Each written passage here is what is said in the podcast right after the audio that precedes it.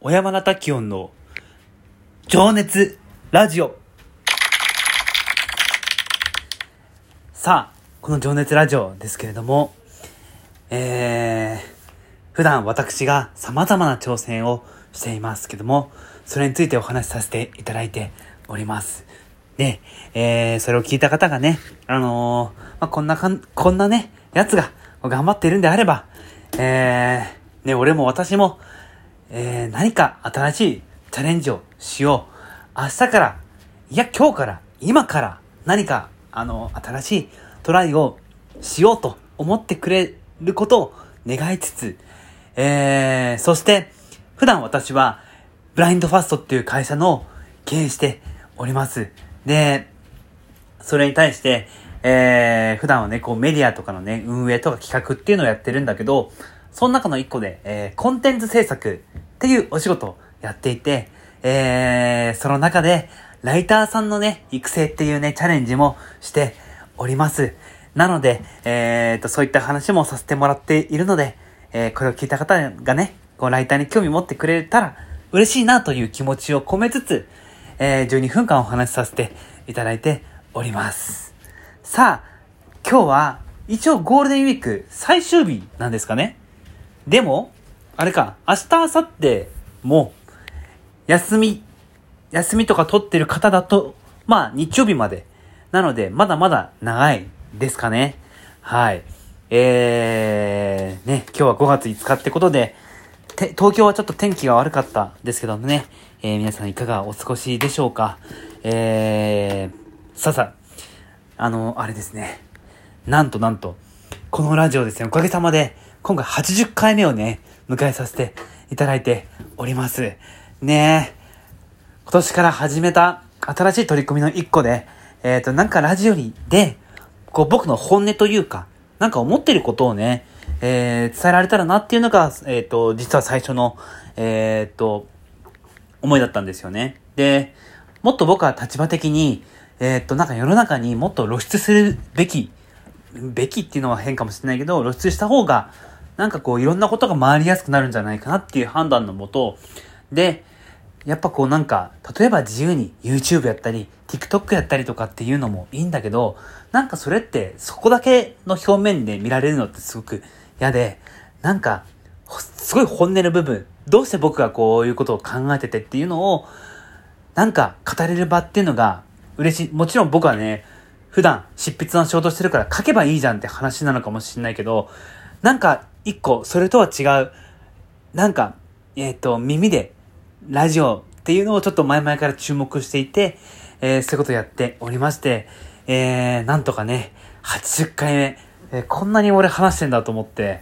あのー、第1回目撮った時は、ああ、もう嫌だなと思って、一人で話すのなんか、もう絶対嫌だと思って、もうやめようって思ったんですけど、あの、なんとかね、あの、聞いてくださる方もね、あの、応援してくれて、えー、なんとか、えー、やってございます。はい。で、そんな中で、えっ、ー、と、今日はね、えっ、ー、と、ちょっとね、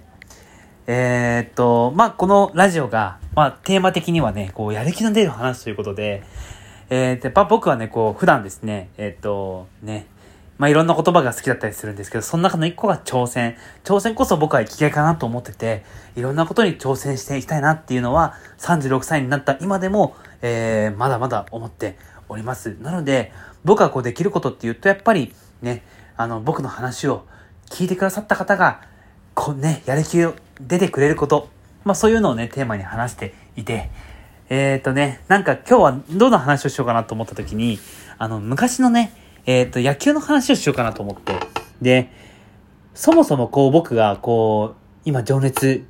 のね、えー、情熱ラジオということで、情熱なんだけど、振り返ってみると、そのね、情熱の発信源というか、初めてこう情熱を燃やせたことっていうのが野球だったんですよね。なんで、そんな話もしたいなっていうふうに思っております。はい。で、もう今考えるとね、ちっちゃい頃僕の夢は野球選手だったんですよ。これ、ね、ちなみになんですけど、ちなみに僕は野球選手以外もちょっと夢描いたことがあって、何かっていうと、科学者だったんですよ。で、それは何かっていうと、まあ、当時こんなこと思ってないけど、えっ、ー、と、昔は科学者って世の中にないものをその研究して、開発して、で、世に出していく。なんかそういう行為が、まあ、0から1というか、なんかそういうものづくりみたいな考えっていうのが、あの、あって。で、それって多分今でも僕には、まあ理科が好きっていうのもあったんだけどね、僕は。なんか、すごく。で、えー、っと、そうね。まあなんかそれの考えもね、今にこう通じてるのかなっていうふうには思っております。で、ね、えー、野球はもう僕大好きで、そもそも父親が大好きで、父親がね、父親は、あのー、福島県出身なんですけど、野球をね、ちっちゃい子やらせてくれなかったんですよね。そのお父さん、お母さん、まあ、僕でおじいちゃんおばあちゃんっていうのが、学校の先生で、でね、あのー、なんか野球をやらせてくれなかったっていう、その苦い思い出があったんだよ。だから多分、父親的には自分ができなかった頃こそ、みたいな、あの、そういう意味を含めて多分こう僕に託したというか、僕にやらせたかったっていうのがあって、僕もちっちゃい頃父親とね、いつもね、野球見てて、あのー、小学校から帰ると、だいたい夕方相撲なんだけど、そのナイターで、巨人戦とか、ヤクルト戦とか、まあ、僕ちっちゃい頃横浜が好きだったんで、西武とかね、横浜が好きだったんで、一番初め西武、西武ライオンズが好きで、清原とか秋山がいた時代の西武ライオンズが好きで、えー、っと、ね、その後ね、地元だから、なんか横浜を応援したいなと思って、僕弱っちかったんですけどね、めっちゃ弱っちかったんですけど、応援してったらなんとか優勝することができたっていうね、あの、横浜がね、えー、っと、応援してたりしました。で、僕自身も、えー、夢はね、プロ野球選手をね、目指してなんか頑張ろうかなと思って、で、よくなんかプロ野球選手は、えっ、ー、と、なんだろうな、なんか怪我をするとかね、結構ありがちだなと思ってて、なんか小学校の頃は、そんなガチで野球やる必要はないんじゃないかっていうふうに、なんか勝手になんかしないけど思ってて、で、地元のソフトボールやったんですよね、6年間。小学校1年から6年までずっと。で、野球はガチでするのはなんか、あえてそこは避けてたというか。で、中学校に上がって、あ、小学校の時はね、ソフトボールずっとやってて、えー、っとね、キャッチャーとかやってましたね。キャプテンでしたけど、4番で、キャッチャーで。あのー、そうですね、キャプテンですね。6年生の時は。で、中学校に上がって、あの、小学校のね、えー、っとね、まあ僕内野手が好きだったんで、小学校の、えー、4年の時にサード守ったっていうのもあって、中学校でね、サーボ、サードをね、希望してね、サードをずっとやってて。で、で、サードでね、一応ね、2年のね、上の先輩が引退した後はこうレギュラーになって、で、中学校でもキャプテンになって、ちょ、打順は3番あったんで、3番、サードキャプテン、えー、っていう感じでしたね。なんか、すごく楽しかったけど、まあ、中学校ってやっぱね、こう、いろいろ人間関係が複雑で、えー、っとね、なんか僕もこう、なんか、その、みんなに言うことを聞かせようってわけじゃなかったけど、キャプテンとしてのこう、いろいろ意見を言うと、みんなに反発食らったりとか、なんかすごく反省はあったんだけどね。で、ただ、ちょっとやっぱね、あのー、あ、ピッチャー見に中学校の時ピッチャーもやってましたよ。で、怪我したんですよ。で、最初は肘だったんだけどね、だんだんそれ肩に来て、結局肩上がんなくなっちゃったんですよね、なんか。で、だけど無理して高校までやろうと思う。高校までは絶対やろうと思ってたから、というかプロ行くためには絶対高校野球取らなきゃいけないんで、でもやっぱね、高校の時は、もうその怪我がね、なんかこう、あの、後引きずっちゃって、なんかもう精神的にすごく、やる気になれないというか、なんか、すごいいろんなことにビビってるっていうか、か中学校の時になんかこう、すごくいいプレーしてたんだけど、多分野球の全盛期僕中学校なんですよ、絶対。で、高校の時全然発揮できなくて、で、ね、2年になって高2の新チームになった時に、なんかこう、で、レギュラーになれるかどうかみたいなところだったんだけど、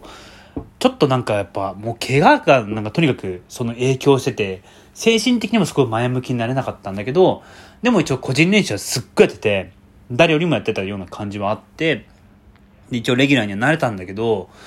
でもなんか結構僕の中では、このまんまじゃ多分、結構客観的に無理だなっていうふうに思ってしまった部分はあったんだよね。でもありがたいことに、レギュラーにさせてもらって、で、高校の時はね、えっ、ー、と、外野守ってました。1番レフトとか。調子いい時は3番レフトとかね、外野だったね。最初内野だったんだけどね、やっぱね、守備にもこの怪我が影響したって全然なんかいいプレーができなくて、で、外野に回されて、みたいな。外野にコンバートして、で、最初全然ね、なんかね、当時はね、ほんとね、高校の時は、なんかこう、授業とかもずっと寝てて、もう野球のためだけにこう、なんだろうね、過ごしてたんですけど、ちゃんとある時に、これはまずいなと思った時があって、ちゃんとやろうと思って、授業もちゃんと受けて、あの、真剣に取り組んだ時があったんですよね。あの、そうね。で、ちゃんとレギュラーになって、で、なんとかね、こう、新チームとかでも、うん、そうね、3番とか打ったかな、5番とか打ったかな、外野、守った、外野に回された時も、もう内野と外野でもう脅威が全然違うんですよね。内野の気持ちは全然できないから、もう1から、ほんと1から、ね、OB の先輩にさ、指導してもらって、なんか走り方とか、ボールの追い方とか、もうすごい一番基本的なところから、でそこで僕もちょっと生まれ変わろうと思って、あので、それで努力した結果、自分で努力っていうのも変だけどね、その、やることを、やるべきことをやった結果、僕もなりに頑張った結果、レギュレギュラー取れて、なんか、ね、夏の、最後の夏の大会とかちょっとあんまりこう、怪我とかがやっぱり、ちょっとね、あの、重なったりとかしてて、最終的に打順6番とかだったんだけど、5番とか6番でしたね、最後は。打ってて、ね、引退しちゃったんだけど、で、まあやっぱ、その後も草野球やったけど、やっぱ肩もね、あんま良くなくて、野球大好きで、本当にね、もう、あのー、そういう野球漬けだったんだけどね。なんかそういう、まあ、這い上がった話と、その情熱の元になる話をちょっと今日は話したかったなということで、そんなね、えー、感じですけども、